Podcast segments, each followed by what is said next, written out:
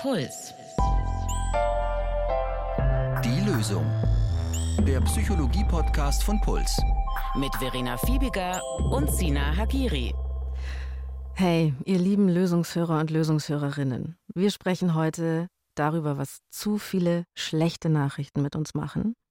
Aber erstmal die gute Nachricht, die Lösung ist wieder da. Und ich freue mich riesig, dass ihr wieder dabei seid oder dass ihr neu dabei seid und vielleicht zum ersten Mal reinhört. Tja, hui, für mich ist die psychische Gesundheit genauso wichtig wie die körperliche und deshalb gibt es diesen Podcast. Den durfte ich die letzten beiden Jahre mit der wunderbaren systemischen Therapeutin Lena Schiestel machen. Lena, hier an dieser Stelle ein ganz herzlicher Gruß an dich. Ja, und ich dachte zwischendurch wirklich, das war's. Die Psyche und ich, wir gehen getrennte Wege. Ich kann den Podcast nicht mehr weitermachen so. Und jetzt habe ich aber doch noch jemanden gefunden, wo ich mir dachte, mit dem wage ich es nochmal. Sina Hagiri. Hey. Hallo Phoebe, hallo. Sina ist Psychotherapeut, er arbeitet in einer Klinik und ambulant. Das heißt, er behandelt Patienten und Patientinnen in Einzel- und Gruppentherapie und nebenberuflich macht er Seminare, gibt Workshops, schreibt Psychologielehrbücher und außerdem bist du DJ. naja, ich, also okay, ich war vielleicht mal DJ, aber mittlerweile lege ich vielleicht einmal im Jahr auf eine Hochzeit auf. Ich glaube, das zählt nicht mehr. Aber äh, woher weißt du das mit dem DJ? Das hatte ich euch nicht in die Bewerbungsunterlagen geschrieben. Ich habe natürlich ein paar Erkundigungen eingefahren und dich ein bisschen gestalkt, aber dann bist du Hochzeits-DJ. Okay. okay, so kann man es vielleicht sagen. Aber ja, ja, du hast recht, wir beide kennen uns ja noch nicht so gut, Phoebe. Ich habe dich natürlich auch gestalkt, muss ich zugeben. Und am besten fand ich dabei so einen Instagram-Post von dir. Okay. Da hast du einen blauen Blazer an, siehst super professionell aus, so ein ARD-Mikro in der Hand. Und du machst, ähm, ich glaube, eine Abmoderation oder so, man hört es nicht, aber man sieht dich dabei, siehst tiptop aus. Und dann in der Sekunde, wo ich nehme an, die Aufnahme stoppt, entgleist dein Gesicht total und du gehst total in ein gelangweiltes, abgeschaltetes Gesicht hinein. Das ist sauwitzig. Mein Resting Bitch Face wollte ich damit demonstrieren. Resting Board Face würde ich es mal nennen. Aber sauwitzig und da dachte ich mir, ähm, ja, Phoebe nimmt sich selbst nicht zu ernst. Sie hat einen klasse Humor, mit der will ich sofort zusammenarbeiten. Oh. Und das hat glücklicherweise geklappt. Jetzt sitze ich hier. Danke. Mich kennt ihr ja schon. Ich bin ausgebildete Journalistin, Sprachtherapeutin, Linguistin mit Entwicklungspsychologie im Nebenfach und starten jetzt einfach so, als ob es nie eine Pause gegeben hätte mit der Lösung. Wir wollen über ein Phänomen sprechen, Sina, das ganz viele von uns sicher schon länger beschäftigt, ist mit Corona mhm, mhm. wahrscheinlich schwieriger geworden noch, mit den weltweiten Konflikten natürlich auch, die nonstop in unsere Timelines gespült werden. Und eigentlich habe ich auch so meinen Winter verbracht und bin da immer noch drin im exzessiven Konsumieren von schlechten Nachrichten. Das heißt, sich so ganz tief eingraben ins düstere Weltgeschehen. Genau. Krieg, glaub, Klima, Shitstorms, das ganze Konzert des menschlichen Versagens. Genau. Also in irgendeiner Form kennt es, glaube ich, jeder. Und wenn es mal kurz für einen Tag soweit ist, ist es ja kein Problem. Aber wir reden wirklich das, was mit dem Begriff Doomscrolling genannt ist. Das ist so das Buzzword dafür. Doom ist der englische Begriff für das Verderben, die Verdammnis. Und das bedeutet eben, sich da in eine Spirale hineinzubegeben, aus der man nicht mehr hinauskommt. Und in der Folge heute hm, würde ich sagen, ist unser Ziel, dass wir verstehen, wie wir in so eine Spirale hier hineingeraten, was es für negative Konsequenzen für uns hat und wie wir es auch wieder in den Griff kriegen können, also wie es wieder besser wird. Und dafür haben wir einerseits ganz konkrete Techniken dabei, was man direkt machen und anwenden kann. Außerdem wollen wir aber auch unsere Perspektive auf Nachrichten und Informationen ganz grundsätzlich mal beleuchten. Also, wie ist es denn bei dir, Phoebe? Verlierst du dich auch manchmal noch in Nachrichten? So manchmal falle ich noch ins Internet. Also mein Freund sagt tatsächlich öfter, so bist du wieder ins Internet gefallen. Ich bin da ganz stark gefangen okay. oft in bestimmten Themen. Also auch jetzt noch ja, ganz aktuell bei dir. Voll. Okay. Und ich bin damit aber nicht alleine in dieser Folge, sondern wir haben mit Nora gesprochen. Die ist Doomscrollerin, so nennen wir sie jetzt mal, ähm, arbeitet auch in den Medien und zwar in einer digitalen Entwicklungs- und Social-Media-Abteilung eines großen Unternehmens. Und das heißt natürlich klar, Twitter, Instagram, das gehört zu ihrem Beruf mit dazu. Aber sie hat festgestellt, sie scrollt auch fleißigst nach Feierabend. Vielleicht verpasse ich noch diese eine Meinung, die meine Sicht auf etwas ändern könnte. Oder diese eine Nachricht, die vielleicht noch Hoffnung birgt. Tatsächlich ist es aber weniger so, dass ich daraus Hoffnung schöpfe inzwischen. Das war am Anfang mit Corona vielleicht so, dass man sich so ein bisschen irgendwie aufgehoben gefühlt hat in den Gefühlen der anderen und der Sorgen der anderen hin zu so einem Sog und Strudel der schlechten Nachrichten und das Gefühl, man muss das irgendwie auf dem Schirm haben. Man muss jede Debatte auch einfach mal mitbekommen haben, dass man so weiß, was eigentlich da draußen los ist. Ja, was eigentlich da draußen los ist. Ich glaube, das ist es, was wir glauben, wenn wir so jedes Detail gelesen haben oder uns da so richtig anfangen durchzuwühlen, dass wir den Überblick bekommen. Und ich finde es aber ganz lustig, weil eigentlich doomscrollt jeder so in seiner eigenen Blase. Mhm, mhm. Es ist ja auch an sich eine normale Reaktion. Also was so Krisen auslösen bei dir, bei mir, bei uns allen, das ist einfach Angst, eine wahrgenommene Bedrohung.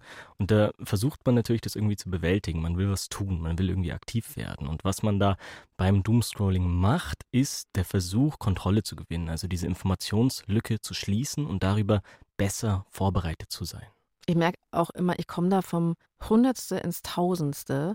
Und es ist jetzt schon wieder so ein bisschen her und es ist mir auch unangenehm, aber ich werde es erzählen. 27. Februar 2022 mhm.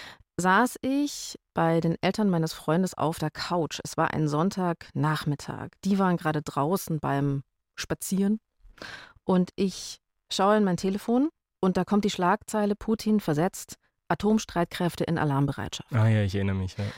Und plötzlich kam mein gesamtes ausgefeiltes Wissen über mögliche Atomkriegsszenarien in mir hoch. Ich habe, vielleicht kennt ihr den auch, The Day After mal gesehen als Kind. Ist ein Science-Fiction-Film aus dem Jahr 1983.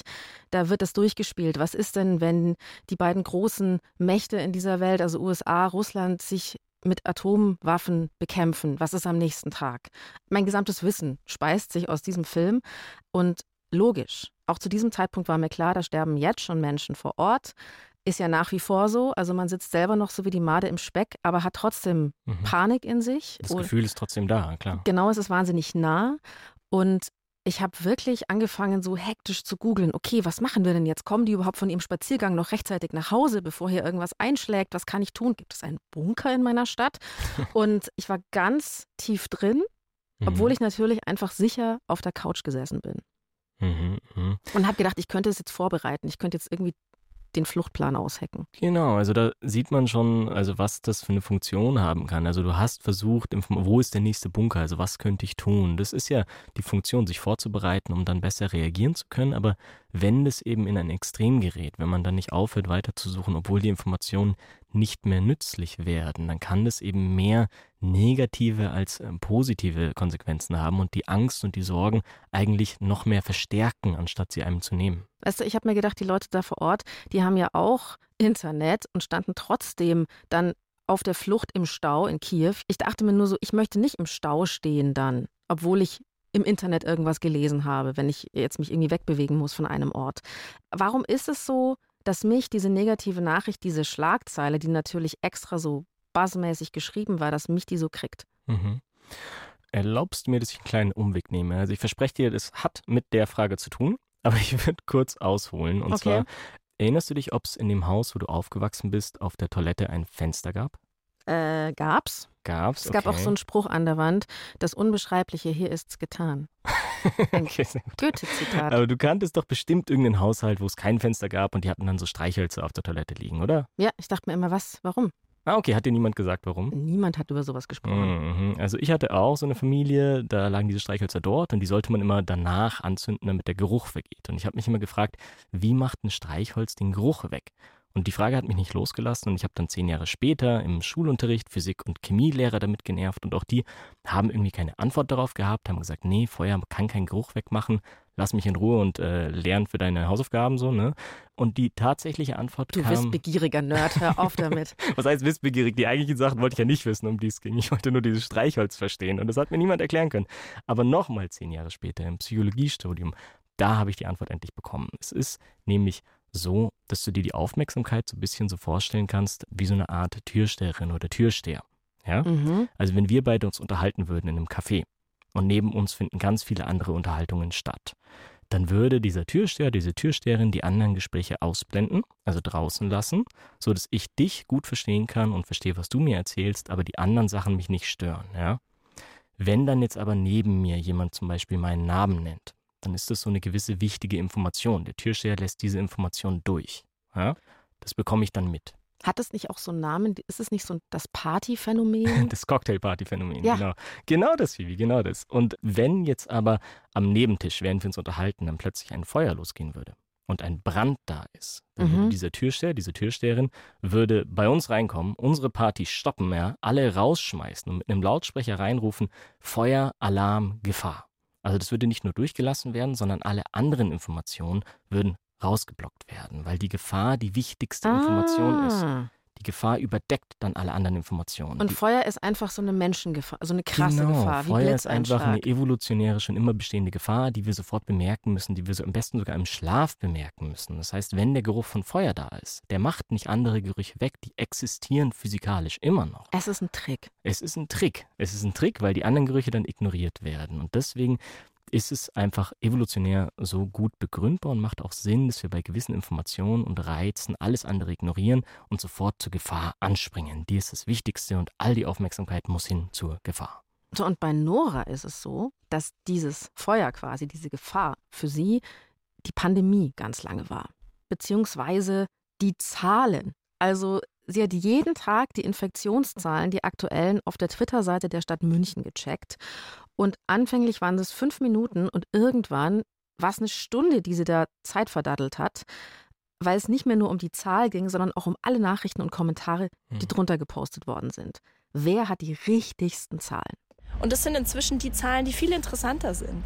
Also Stadt München postet halt die neuen Zahlen und dann gibt es einen, der eigene Systeme, eigene Statistiken aufgebaut hat, die er mit den Zahlen vom RKI füttert und dann immer die Berichtigungen drunter postet. Und das fand ich total interessant, weil ich mir immer dachte, da kriege ich die wirklich wahren Informationen. Und daraus ist aber eine riesige Diskussionswolke geworden, quasi unter diesem täglichen Post zu den Infektionszahlen der Stadt München, wie generell auch mit den neuen Regeln umzugehen ist. Und natürlich gibt es da Aufreger. Entschuldigung übrigens für diesen Lastwagen, der da gerade vorbeigefahren ist. Ich habe dieses Interview mit Nora zu einer Zeit geführt, als noch Hochpandemie war und die Zahlen noch wahnsinnig wichtig waren. Und deswegen saßen wir da auf einer Parkbank und haben uns natürlich draußen getroffen. Nora hätte mich niemals drinnen empfangen. Nora heißt übrigens auch nicht Nora, sondern anders. Aber sie wollte hier in dieser Doomscrolling-Folge Nora heißen. Ja, also ich kenne das sehr, sehr gut, sich in diesen Kommentaren zu verlieren. Ich muss aber auch sagen, ich hatte das mit den Zahlen nicht so stark. Ich habe sogar in der Pandemiezeit irgendwann das Radio nicht mehr angemacht, weil ich mir dachte, was ist das für eine Info, jeden Tag die Zahlen durchzusagen? Das macht mich irgendwie nur verrückt, aber es ist eigentlich keine richtige Info.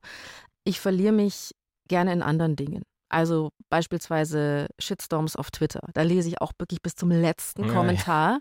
Habe auch das Gefühl, es ist vielleicht auch so ein bisschen niederträchtiger Lustgewinn, den ich da daraus ziehe. Oder jetzt auch dieser Johnny Depp Amber Heard Prozess. Ich bin da Voyeurin in der ersten Reihe. Okay, ja, klar, da verlierst du dich auch, aber das würde ich jetzt woanders einordnen. Das Es ist, ist- jetzt nicht Doomscrolling, da hast du ja nicht Angst, da ist keine Bedrohung, die du versuchst zu bewältigen dadurch, sondern es ist halt, mei, es gefällt dir. Genau, das ist das Kommentare Und da lesen. könnten wir natürlich auch dahinter schauen, warum es dir gefällt, aber das jetzt nicht heute in dieser Folge. Folge zu Shitstorms fand ich auch ganz interessant. Aber zu Nora zurück.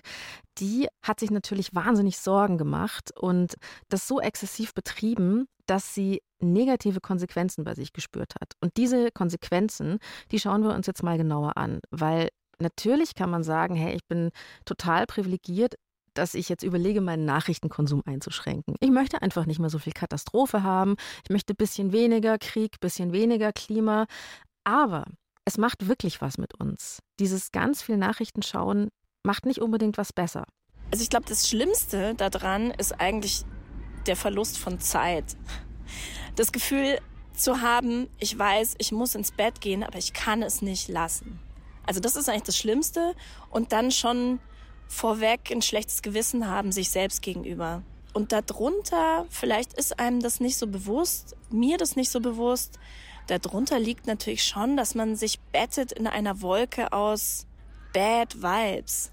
Und es legt sich natürlich über die Stimmung. Nachdem ich aber den Eindruck habe, dass diese Zeit und diese ganzen Ereignisse einen ohnehin dämpfen, ist es für mich tatsächlich eher sekundär. Aber es hat auf jeden Fall eine Auswirkung auf mein Gefühl für mich selbst und die Zukunft auch. Ja, so wie sie es beschreibt, das kennt man ja, dieses eingebettet sein, oder? Dieses so ganz, ganz abgeschaltet sein von der Außenwelt. ins Internet gefallen. Man ist da einfach drin. Stimmt, genau. Und Nora hat jetzt schon mal gesagt, Konsequenz 1 natürlich Schlafmangel. Man sitzt da stundenlang in der Couch geklemmt und macht eigentlich nichts anderes als zu scrollen. Zwei, es ist natürlich auch nicht wahnsinnig sozial, denn ich kann mir zwar schlechte Nachrichten anschauen und mir irgendwie Sorgen machen, aber ich bin ja noch nicht irgendwie aktiv geworden, um irgendwas zu ändern oder zu verbessern. Mhm, mhm. Ich musste jetzt gerade bei der Beschreibung auch äh, dran denken. Ich bin letztens in so einem Billardsalon gewesen und neben uns sind zwei Typen an den Slot-Machines, diese einarmigen Banditen. Die saßen da zwei Stunden lang, haben da gespielt und so richtig zombiehaft, keinerlei Emotionen gezeigt, auch keine Emotionen gespürt und immer weiter gescrollt und immer weiter geswiped. Vielleicht haben sie auch einen Kieber dabei getrunken. Das hatten wir früher immer beim Billard Kirschbananensaft. Die haben, ich weiß nicht, ob sie überhaupt getrunken haben, ob es überhaupt wichtig war zu trinken oder nicht. Das einzig Wichtige war, kommt beim nächsten Mal die Belohnung. Also immer weiter swipen, weiter suchen, kommt dieser goldene Nugget, das, was es alles wert macht, dieses stundenlange Swipen. Ich habe ja, als ich meine kurze Atomkriegsangst hatte, so eine Woche lang war ich da ganz tief in diesen Atomängsten gefangen und habe herausgefunden, dass es in Hamburg unter der Reeperbahn einen Atomschutzbunker gibt. Tatsächlich. Ja, aber was bringt's mir hier? In München gibt es nämlich keinen. Da kannst du dich genauso wie in Kiew auch in die U-Bahn stellen. Ja, und nochmal sorry für diesen ja. Vergleich jetzt, ja? Mhm, aber das ist ja genau dieser goldene Nugget gewesen. Also ich stelle mir vor, in dem Moment, wo du es gelesen hast, in deinem ich Hirn. Ich habe es jedem Endstolz erzählt. Ja, genau. Das war die Belohnung. Das war quasi, ah, ich habe was. Aber die Frage ist halt, wie langfristig hilft dir das vor allem in Anbetracht dessen, wie lange du lesen und swipen und andere Sachen durchkauen musstest, um den zu bekommen. Aber es bleibt halt immer diese Hoffnung, wenn ich einen Tweet weiter scrolle, wenn ich noch ein bisschen weiterlese, kommt wieder dieser goldene Nugget, kommt wieder die Belohnung, die wichtige Information. Und danach der Frust, dass die eigentlichen To-Dos und was man so machen wollte, liegen geblieben sind. Und vielleicht noch so eine Konsequenz, generell sinkt die Konzentration auf das, was unmittelbar im eigenen Leben stattfindet. Vielleicht an negativen Dingen, aber auch an schönen Dingen. Und ich finde, Nora beschreibt es auch ganz schön, wie so die eigene Konzentration auf ihr Leben komplett abnimmt dadurch. Also dieses einfach so ins Bett gehen denken, cool, morgen habe ich diesen und jenen Termin, auf den freue ich mich. Das passiert eigentlich nicht mehr.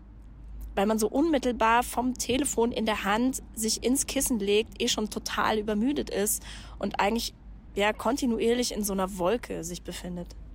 Ich tausche mich viel weniger eigentlich mit Freundinnen und Freunden darüber aus, wie es uns so geht als früher und nutze dann diesen Kanal von Twitter und zum Teil auch Instagram dafür zu sehen, wie geht's den anderen? Und da sind halt momentan vor allem schlechte Nachrichten und Pessimismus und das lässt mich irgendwie nicht los.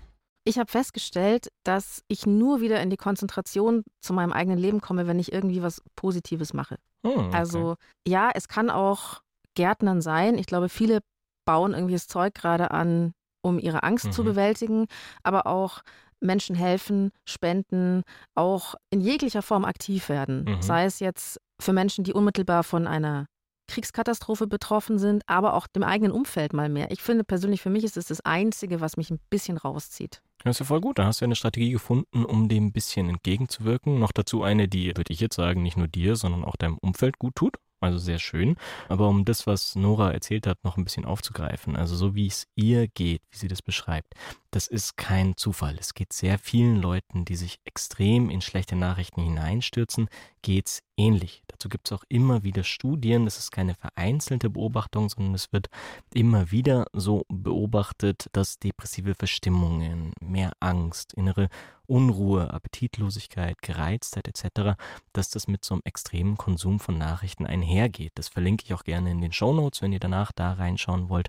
Und ich glaube, das ist aber auch ganz natürlich nachvollziehbar, wenn du dir überlegst, was du dir dabei angewöhnst, Phoebe. Also wenn du jeden Tag joggen gehst, dann gewöhnst du deiner Lunge und deiner Muskulatur an, länger laufen zu gehen. Ja, also die sind darauf eingestellt, die bereiten sich darauf vor, das so zu machen. Mhm. Und wenn du jeden Tag stundenlang negative Nachrichten liest, was macht deine Psyche dann? Die gewöhnt sich daran, sich ständig Sorgen zu machen, sich ständig Angst zu machen und sie stellt sich darauf ein, das jeden Tag wieder zu tun. Ah, also es ist nicht nur so dieses im Gehirn geht los, ah, das ist Gefahr, sondern ich gewöhne mich dran zwischen Kriegsverbrechen, Hungersnot, trockenen Böden und werden wir alle immer narzisstischer? Also, dass ich nur noch zwischen solchen Sachen hin und her springe. Genau, und dein Gehirn startet dann schon in den Tag hinein und weiß, ah, okay, los geht's, jetzt machen wir wieder drei Stunden schlechte Nachrichten. Und das ist ja nicht ähm, der ideale Start in den Tag, würde ich mal behaupten. Stimmt, ich habe sogar mal versucht, das hat mir mein Freund eingerichtet. Also, wenn du das Internet aufmachst, dann kommt so eine Positivmeldungsseite. da ich immer so, Mann, wie boring ist das denn? Und gehe wieder in mein Telefon. Zu, zurück und zum scroll der weiter, zurück genau. ins Ritual, ja. ja. Ja. Ich kann es vielleicht, ja, ich verrate es. Nora ist eine gute Freundin von mir Mhm. und deswegen weiß ich, dass sie früher ihren Smartphone-Konsum super im Griff hatte. Wir waren im Restaurant gesessen, ich war schon wirklich komplett verloren. Ich hatte keine Kontrolle mehr über mein Leben, habe immer wieder aufs Telefon schauen müssen, galt als handysüchtig. Und Nora war immer noch diejenige, die nicht immer geantwortet hat, die es nicht auf dem Tisch liegen hatte. Und deswegen erstaunt mich das einfach so, dass ihr das passiert ist. Mhm. Ich dachte früher immer, so, cool, ich bin eigentlich unabhängig von dem Gerät. So, ich gehe halt mal dran, wenn es klingelt, aber manchmal gehe ich auch nicht dran. Und ich bin da total autark und mich kann da nichts fesseln. Ich bin Herrin meiner selbst. Das hat sich wirklich verändert. Ich muss mir abends wirklich vornehmen, Twitter nicht aufzumachen, um es nicht aufzumachen. Und ich habe auch wirklich in den letzten Tagen immer wieder versucht zu sagen, so, und um elf ist Schluss. Und ich schaff's nicht. Und das, finde ich, muss man sich mal bewusst machen. Also, dass eigentlich ein Mensch, der nicht so, sag ich jetzt mal, süchtig von der ersten Stunde ab war, Mhm. Wo man es nicht vermuten würde. ich hätte es nie gedacht, dass sie damit ein Problem bekommt. Und jetzt haben wir schon gelernt, schlechte Nachrichten ziehen uns irgendwie psychologisch mehr rein. Mhm. Aber warum ist es vor allem auf Social Media auch der Fall? Weil da hängen doch alle ab. Ja, ja, das ist eine ganz andere Situation. Also hinter diesen Apps, die uns so gefangen halten, also hinter Social Media, wie du schon sagst, aber auch bei den Nachrichten-Apps, da ist es genauso. Da stecken ja die kompetentesten und bestbezahlten Menschen aus allen möglichen Bereichen, auch wir Psychologen. Besten, schlausten. Naja, Schlausten sage ich nicht so gern, das weißt du, aber eben, ja, die bestbezahlten Menschen und sehr viele davon sitzen da zusammen und überlegen sich, wie können wir dich, Phoebe, wie können wir mich und wie können wir auch euch zu Hause möglichst lange ans Handy fesseln. Und die machen sehr, sehr vieles. Also, dass es Algorithmen gibt, die perfektioniert werden, das wisst ihr daheim ja auch. Aber eine von den anderen Sachen, die weiß ich nicht, ob sie euch schon aufgefallen ist, aber eine von den vielen anderen Sachen, die wichtig ist, die eine Rolle spielt, ist das Entfernen der sogenannten natürlichen Stopper. Also wenn du ein Buch liest zum Beispiel, dann hast du ja Kapitel. Und das kennst du ja wahrscheinlich auch, dass es einfacher ist, am Ende eines Kapitels aufzuhören, als mittendrin. Und wenn du früher eine Zeitung auf Papier gelesen hast und du hast den Politikteil fertig gelesen, dann hast du den weggelegt und du müsstest dich schon ganz bewusst entscheiden, okay, ich schlage jetzt nochmal eine neue Zeitung auf. Man musste ja auch das alles umständlich erstmal falten. Und dazwischen hat man dann so eine Faltpause gemacht vielleicht. Genau. Und das, das ist wirklich so, schon gefühlt Jahrhunderte her. Das ist krass. Ne? Es gibt sie noch, aber das sind eben natürliche Stopper, Gelegenheiten, bei denen dein Hirn überlegen muss, okay, möchte ich jetzt wirklich weiterlesen? Und wenn du jetzt bei Twitter scrollst oder bei anderen Social Media und äh, Nachrichtenzeitungen auch, wurden die entfernt. Es ist also nicht so, dass du nach zehn Tweets am Ende der Seite 1 bist und dann musst du auf Seite 2 klicken, wo wieder zehn neue Tweets sind, sondern du kannst endlos weiter scrollen. Und dass es dann schwieriger ist auszusteigen, das wissen die Entwickler und Entwicklerinnen eben. Ja, das ist ja wie wenn du bei YouTube Autoplay eingeschaltet hast. Oder warum bingen wir Serien? Weil es Genau, einfach immer weitergeht. Genau, Logisch. genau, das ist genau dasselbe Beispiel. Also auch bei YouTube, der natürliche Stopper wird entfernt, das Autoplay ist automatisch eingeschaltet. Du musst schon bewusst hingehen und es ausschalten, damit du den natürlichen Stopper wieder hast. Was machen wir jetzt in einer Welt, wo die natürlichen Stopper entfernt worden sind? Nora hat zwei Tools ausprobiert. Versuch Nummer eins, bisschen weniger zu doomscrollen. Ich habe einen Bot abonniert auf Twitter, der heißt Doomscrolling Bot. Und der schickt jeden Tag mehrfach Tweets aus, in denen er sagt, hey, hast du eigentlich heute schon einen Spaziergang gemacht? Hey, erwische ich dich gerade, wie du doomscrollst? Und ich fand die Idee ziemlich gut und das ist so eine Möglichkeit, mit einem Augenzwinkern sich und sein Verhalten selbst zu hinterfragen. Aber das Problem war, dieser Bot, der ist halt nur oben, wenn mit dem viel interagiert wird. Also dieser Bot war einfach nicht immer zur Stelle. Es war so Mhm. eine bisschen lustige Idee, hat aber nicht funktioniert. Hm. Deswegen hat Nora was gemacht, was ich auch schon längst gemacht habe. Bei mir funktioniert es so semi. Und weil ich es eben so gar nicht auf die Reihe kriege und weil dieser Sog einen immer weiter mitreißt, habe ich tatsächlich jetzt in den Einstellungen meines Telefons darüber verfügt, dass ich nur noch 70 Minuten am Tag soziale Medien, also bestimmte, sowas wie iMessage oder Signal oder Telegram oder so, nutze ich schon länger. Also Freundinnen und Freunden weiter zurückschreiben und antworten ist durchaus noch drin, tut ja auch ganz gut. Aber Twitter und Instagram sind begrenzt auf 70 Minuten am Tag. Wenn ich da jetzt so drüber nachdenke, ist das eine verdammt lange Zeit. Also man sieht schon hier, dass Nora auf jeden Fall die realistischere von uns beiden ist, weil sie sich 70 Minuten Insta- und Twitter-Time gegeben hat. Ich habe mir ja 15 Minuten gegeben, um dann halt immer dieses Limit wegzudrücken, weil da kommt dann immer, du hast ein Limit erreicht und ich drücke das dann immer weg 20 Mal. Das ist so meine Strategie. okay. Du lernst dein Limit zu ignorieren, das ist, was dann passiert übrigens.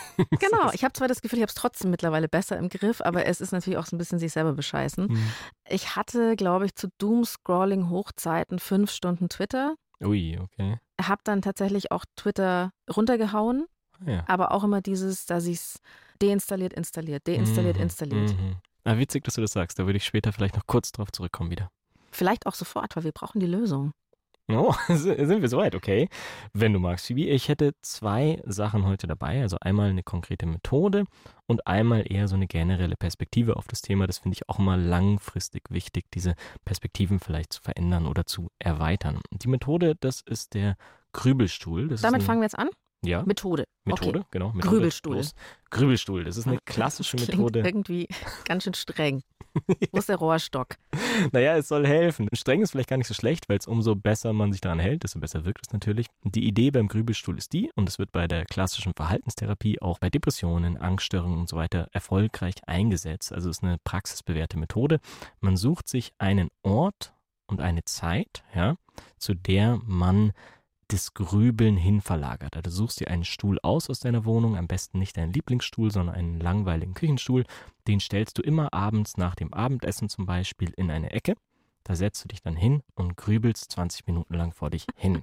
Und die Idee ist, dass du deiner Psyche beibringst, das Grübeln gehört zu dieser Zeit an diesen Ort und dass sie dich dann an anderen Uhrzeiten und außerhalb dieses festen Grübelzeitraums ein bisschen in Ruhe lässt.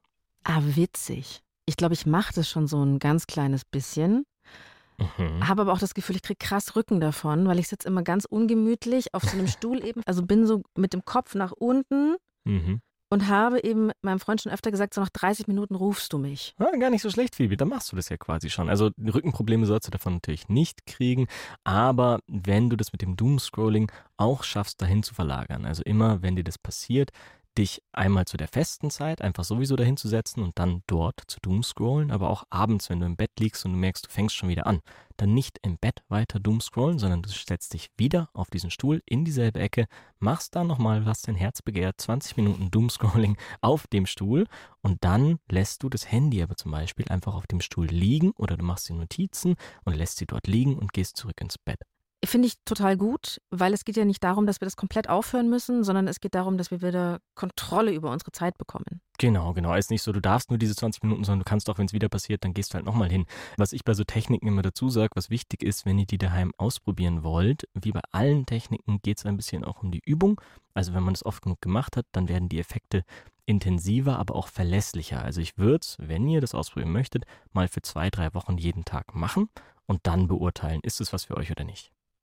Und dann hast du noch gemeint, du möchtest uns eine neue Perspektive noch auf diesen Konsum von schlechten Nachrichten geben. Ja, vorschlagen, also nicht geben, sondern einfach, das ist eine Perspektive, die mir geholfen hat, die ich auch sehr interessant finde. Und zwar ist die Idee, dass du Information als Nahrung betrachtest, also mit Informationen so umgehst wie mit Ernährung. Und es gibt auch gewisse Gründe dafür, das so zu sehen, also auf verschiedenen mhm. Ebenen. Es ist so, dass Magen und Darm, genauso wie Gehirn, zu den energieintensivsten Gewebe im Körper gehören. Ne? Bei Tieren zum Beispiel, du hast entweder im Vergleich zur Körpergröße einen großen Magen oder ein großes Gehirn. Wir haben eher einen kleinen Magen.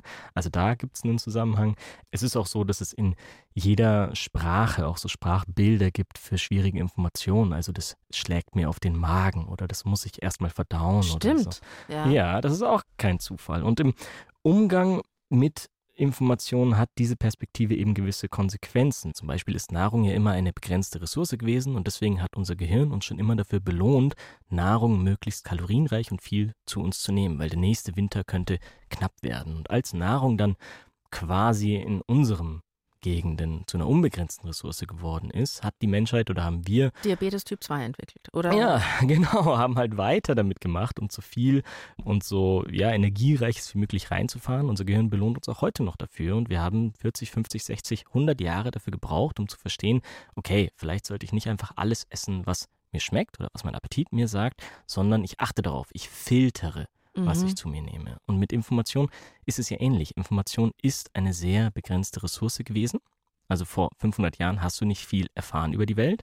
Auch übers Nachbardorf und dein eigenes Dorf hast du nicht viel erfahren. Und es gab Wenn- noch Boten und Botinnen. War das nicht schön? Und wenn die Botin und der Bote kam, hast du das aufgesogen.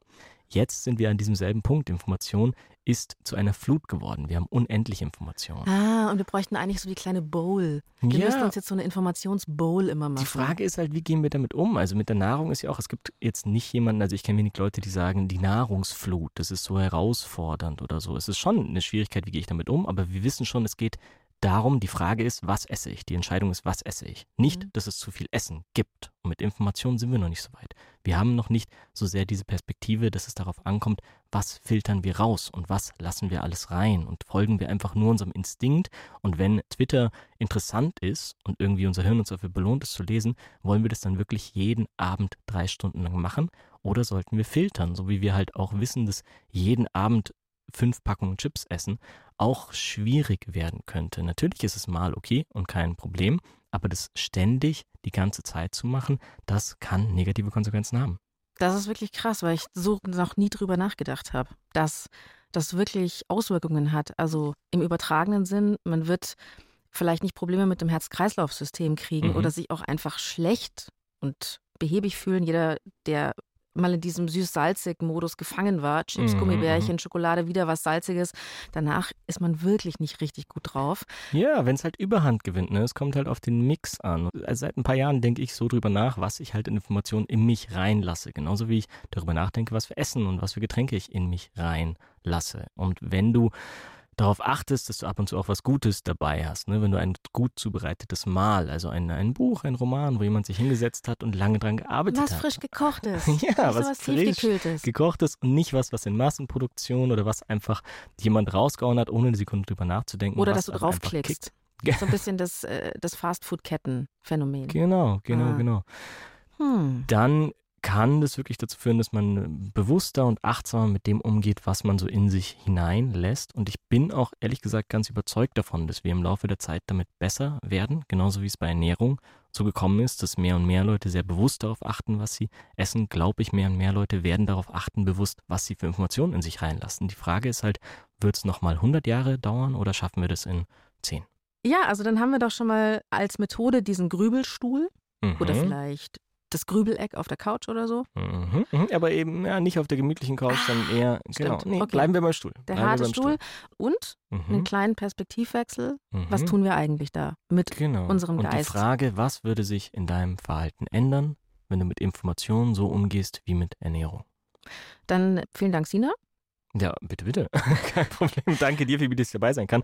Äh, Ich merke schon, du möchtest eigentlich aussteigen gerade, oder? Ich möchte Ja. noch da sagen, danke Nora natürlich, dass du mit uns gesprochen hast und dein Doomscrolling hier offengelegt hast. Stimmt. Danke, Nora. Vielen Dank fürs Mitmachen. Danke euch auch fürs Zuhören. Aber, Phoebe, wir sind noch nicht fertig. Ich habe nämlich mir was überlegt. Du hast ja am Anfang schon kurz erwähnt, dass wir beide uns ja noch nicht so lange kennen. Und du hast auch kurz Grüße an Lena ausgerichtet, die ich hier auch ganz herzlich machen möchte. Also vielen Dank auch an Lena, dass es diesen Podcast überhaupt gibt und ich hier jetzt mitmachen kann. Eine Sache, warum ich euch beiden so gerne zugehört habe, ist auch, weil man einfach gemerkt hat, dass ihr beide gut befreundet seid. Da hat eine intime, eine sichere und eine einfach positive Stimmung geherrscht. Und wir kennen uns ja erst ein paar Wochen. Das heißt, wir müssen da nachholen, wir müssen da aufholen. Und meine Idee wäre, dass ich dir am Ende jeder Folge eine private Frage stellen darf, die mit dem aktuellen Thema nichts zu tun hat, damit wir diesen Vorgang ein bisschen beschleunigen. Und mit jeder Folge würde ich ein Stück intensiver, ein Stück intimer werden. Was denkst du, Phoebe? Das heißt also, wir lernen uns jetzt blind date-mäßig on air kennen. Genau. Und ihr dürft dabei sein. Wir beide und unsere Zuhörer und Zuhörerinnen. Bist du dabei, Phoebe? Okay. cool, okay. Was kommt Mutig, jetzt? sehr schön, sehr schön. Okay, ich brauche dafür kurz eine Information. Hast du irgendwas äh, heute dabei, was du schon lange besitzt? Also irgendwie Pulli, ein Fahrrad, ein Gürtel, eine Tasche, Ohrringe, irgendwas? Ich habe zwei äh, Silberarmreifen, die ich geschenkt bekommen habe. Okay, super. Also, wenn diese Armreifen sprechen könnten und ich würde sie fragen, ich würde sie bitten, könnt ihr mir Phoebe vorstellen? Was würden sie sagen? In der dritten Person bitte. Also Phoebe ist. Oh nein. Ich sehe, du bereust es schon ein bisschen, aber dann müssen wir jetzt durch, Phoebe. Phoebe ist manchmal überfordert und sie schafft es nicht, es zu überspielen. Okay, wenn das alles ist, ich werde dich bei diesen Fragen nicht drängen, ich werde nicht nachhaken. Möchtest du noch mehr erzählen oder sind wir damit gut für heute? Oder möchten deine Armreifen noch mehr erzählen? Die Armreifen. Ja. Diese Armreifen hat ja eine sehr gute Freundin von Phoebe gemacht, die Mhm. Goldschmiedin ist. Mhm. Und Phoebe denkt sich immer, wie sie ja schon zu früheren Lösungsfolgen immer gesagt hat, sie möchte mehr tun können, also im praktischen Sinne. Das heißt, sie hat ja schon mal was über ihre UFO-Pflanzen erzählt und ähm, dass sie die jetzt da züchtet, eintopft etc. Und ähm, Phoebe hat es immer noch nicht geschafft, bestimmte handwerkliche Dinge zu erlernen, Mhm. die sie gerne können würde, um die wirren Gedanken im Kopf manchmal etwas zurecht zu zurren. Weil ich, äh, weil sie denkt, das hilft immer. Genau. Okay, also vielen Dank an euch beide, Armreifen. Vielen Dank an dich, Phoebe. Und vielen Dank auch an euch zu Hause fürs Zuhören. Wenn ihr Fragen zu dieser Folge habt, wenn ihr zum Beispiel etwas unklar fandet oder wenn ihr Feedback oder Fragen an Phoebe oder mich persönlich auch habt, dann schickt sie uns bitte per E-Mail an die.loesung.br.de. Die Redaktion sammelt und liest all diese Fragen. Gegen Ende dieser Staffel wollen wir was Neues machen und zwar eine QA-Folge, in der wir so viele dieser Fragen wie möglich beantworten. Und wenn ihr uns etwas ausführlicher kontaktieren möchtet, also zum Beispiel für Themenvorschläge oder eure eigene Geschichte, die wir in der Lösung beleuchten könnten, dann schickt uns bitte eine Sprachnachricht im Messenger eurer Wahl an 0151 1218 und 4 mal die 5. Und wenn ihr die nächste Folge hören möchtet, dann abonniert einfach die Lösung. Außerdem freuen wir uns natürlich sehr über Sternchen bei der Podcast-App eurer Wahl. Und eine Bewertung oder ein Review. Ja, irgendwas Nettes auf jeden Fall. Die Redaktion hatten Alexander Loos und Marion Lichtenauer. Produktion Hanna Meyer. Sounddesign Benedikt Wiesmeier und Enno Rangnick. Grafik Max Hofstetter, Lea Tanzer, Veronika Grenzebach und Christopher Roos von Rosen. Es gibt nicht die Lösung. Aber jeder Schritt zählt. Puls.